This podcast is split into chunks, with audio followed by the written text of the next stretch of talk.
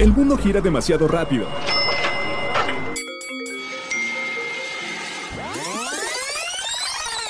Mejor, tómate un break. La hora del break. ¿Cómo están? Bienvenidos nuevamente a la hora del break, nuestro primer episodio del último mes del año. ¿Qué tal? Bueno, y nos vamos por los últimos episodios, de hecho, ya de esta cuarta temporada. Prepárense para escuchar el de esta ocasión que está bastante bueno. Vamos a platicar de algo que a veces ni siquiera nos damos cuenta hasta que ya es un poco tarde. Cuando hay una mala comunicación con nuestra pareja. Esto y mucho, pero mucho más en la hora del break. El lado más dulce de los podcasts. Conociendo Hidalgo, Tula. Tula fue una de las capitales más importantes del mundo prehispánico durante el periodo posclásico que comprende del año 900 al 1521 de nuestra era alcanzó una extensión de 16 kilómetros cuadrados y sus restos arqueológicos nos dejan ver el grado de importancia que llegó a tener la ciudad, pues su influencia llegó hasta la actual Guatemala. Tula en realidad es la nueva pronunciación de Tolan, que en náhuatl significa lugar de juncos. El gran surgimiento de este lugar se dio a raíz de la caída de Teotihuacán. La leyenda dice que el mismo Quetzalcoatl fundó Tolan, y que fue él quien inició el periodo de esplendor de los toltecas, ya que se les enseñó la doctrina religiosa y las artes. Los edificios que componen los vestigios arqueológicos del lugar son la pirámide de Tlahuizcalpantecutli, el Palacio Quemado, el altar central, el Cuatepantli, o Muro de las Serpientes, los Juegos de Pelotas y el Zompantli. Y solo representan el 12% de lo que fue la gran ciudad. En Tlahuizcapantecutli se encuentran los famosos Atlantes de Tula, cuatro monumentos de 4.5 metros de altura con forma humana. Se dice que cumplían con la función de columnas de soporte para el techo del edificio. Sigue a La Zarza en sus redes sociales, Facebook e Instagram. Pastelerías La Zarza. Ya sabes que los productos de Pastelerías La Zarza están cada vez más cerca de ti. Aprovecha. Estás solamente una llamada para recibir tu postre favorito en la puerta de tu hogar, de tu trabajo o donde sea que te encuentres. El servicio domicilio de Pastelerías La Zarza está disponible en Veracruz, Puebla, Tlaxcala y Boca del Río.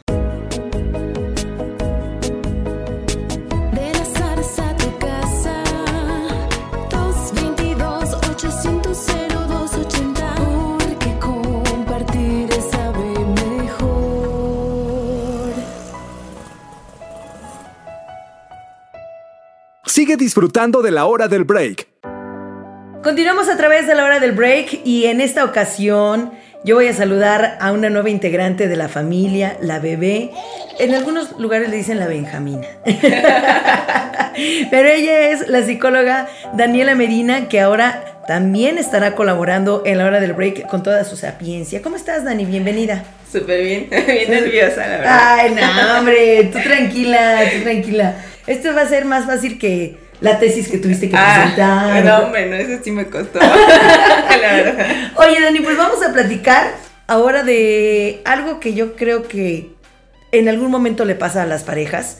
Sobre todo quiero entender que cuando ya llevan mucho tiempo juntas, no sé, el alejamiento, la falta de interés, a veces demasiadas ocupaciones, una o todas las opciones se pueden juntar, ¿no? Para que pues se llegue a generar lo que conocemos como una mala comunicación en pareja.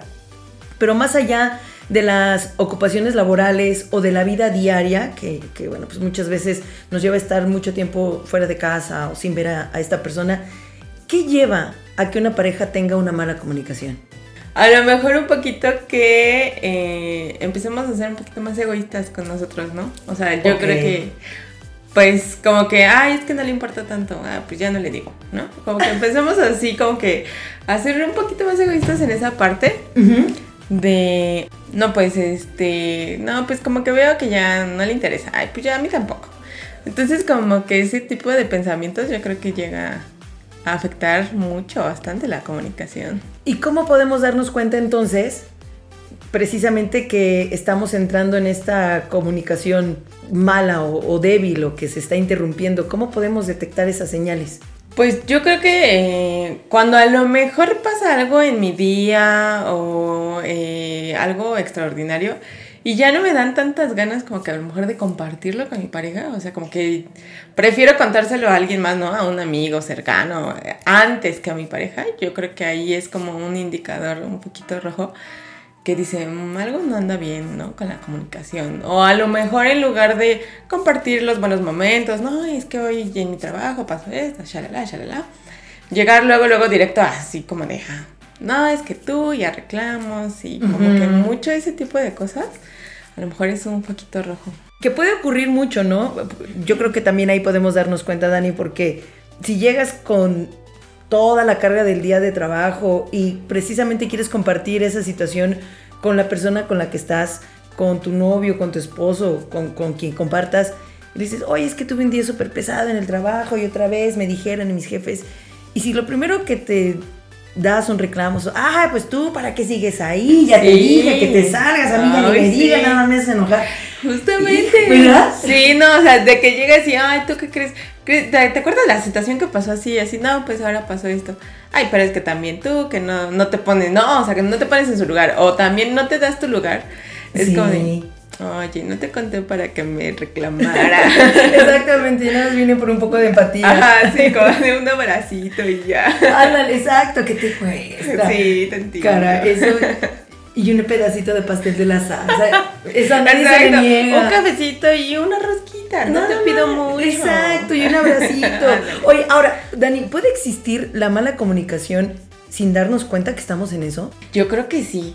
¿Sabes por qué? Bueno, eh, con base a mi experiencia, normalmente, a lo mejor como que lo llegamos a normalizar de, ay, pues así es mi pareja, como que no, este, no se expresa mucho, o sea, como que su, así es su personalidad, y es como de, no, o sea, eh, sí tiene que comunicarse contigo, o sea, de que si le cuento, oye, pasó esto y tú crees que este, me caí, ah, está bien, Ah, ok.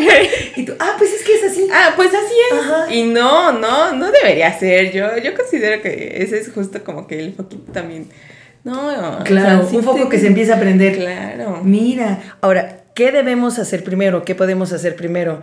¿Externar nuestras preocupaciones con la pareja o escuchar precisamente las suyas. Yo creo que ahí también puede ser un poquito el ponernos en su lugar. ¿no? O sea, si nosotros ya, ya nos dimos cuenta de que no hay una tan buena comunicación, ah, bueno, pues ya llevamos como un avance, ¿no?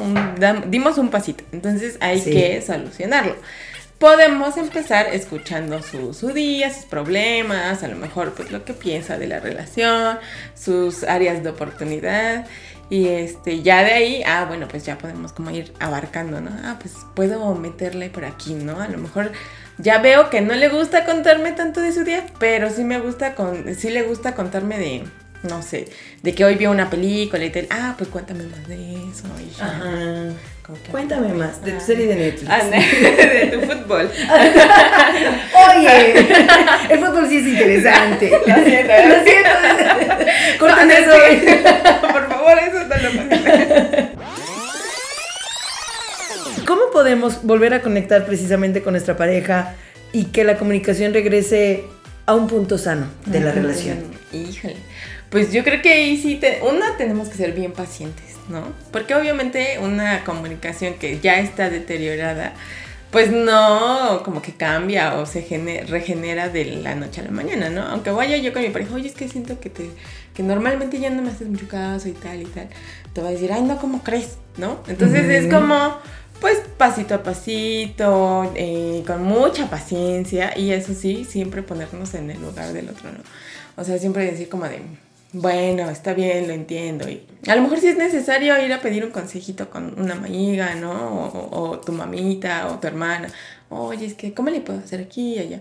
Digo, ese, ese tipo de cosas, pues a lo mejor sí hacen que, eh, pues nuestra pareja como que se vaya dando cuenta de, oye, eh, lo que sí es que también parte importante es sí comunicarle, ¿no? ¿Sabes qué? O sea, Sí, la verdad, mira, te pongo aquí las cartas sobre la mesa y si siento que no tenemos una buena comunicación, tú cómo te sientes, me gustaría pues saber lo que sientes al respecto, lo que piensas y tal.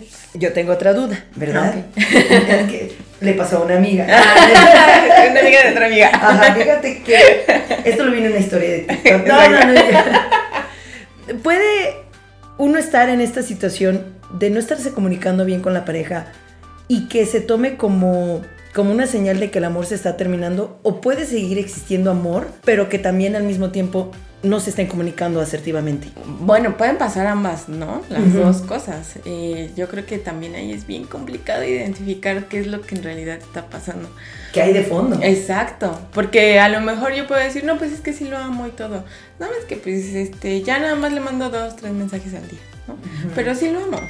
Y a lo mejor no, a lo mejor es que en realidad la justo como dice Shakira la monotonía o pues en realidad ya cada quien está tomando un proyecto eh, personal diferente o cosas así. Em, no sé, a lo mejor nos están como que alejando un poquito, ¿no? Pero incluso también puede pasar que no, ¿sabes qué? Es que sí lo amo. O sea, sí se aman las dos parejas, solo que eh, de pronto en algún momento ya no supieron comunicarse de la mejor manera. Y eh, es parte, yo creo que también, es parte también del proceso y del crecimiento de, de una relación. ¿Podrían solucionarlo en una terapia de pareja o se ah. puede solucionar fuera de eso? Yo creo que ya cuando una persona así, o sea, o los dos ya lo hablaron y, e intentaron como que varias técnicas y tal, y no lo pueden solucionar, o sea, sí es importante decir, bueno, o sea, entre los dos vamos a terapia. O sea, vamos a ver si de verdad sí queremos echarle ganas porque nos amamos. Sí. Y es, es, es parte de, y yo me comprometo y vamos a terapia y shalala. O también, no, pues este, puedo intentarlo yo, ¿no? Personalmente. O mi pareja también. Pero si no se da es porque pues de plano era algo que ya no tenía solución. Lo que sí es que es importante y siempre recomiendo que personalmente, individualmente, pues sí vayan a terapia, ¿no? Porque sí. Ese sería el primer paso. Sí, claro. Una terapia individual y después ya... Una terapia en pareja. Escalar a la terapia en pareja. No, no se puede empezar al revés. No. bueno, es que a lo mejor siempre va a ser, eh, a lo mejor si vamos en pareja, ay, con el terapeuta, el terapeuta va a recomendar que cada quien por su lado individual tome, tome, tome terapia. Miren, así que amigos, tome nota por favor. Mi querida Dani, muchísimas gracias. Muchas gracias a ti. Escúchanos por Anchor, Spotify, Apple Podcast, Google Podcast, desde tu celular, tablet, computadora y hasta en la tele de tu sala.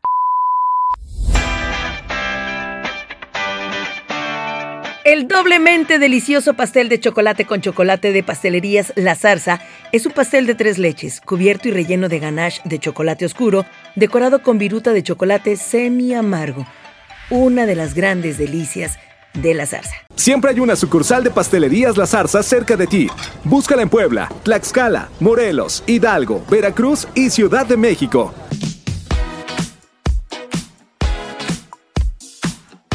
Y es momento de felicitar a todos aquellos que tienen algo muy especial para festejar, santo, cumpleaños, algo más. Virgilio, Jacome, Saturnino, Eloy y Viviana. Darse una pausa está bien. Continúa la hora del break. Fue culpa tuya, ni tampoco mía.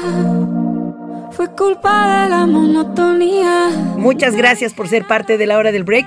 Yo soy Liz Gómez y ya saben, cada viernes un nuevo episodio. Esto pasaría.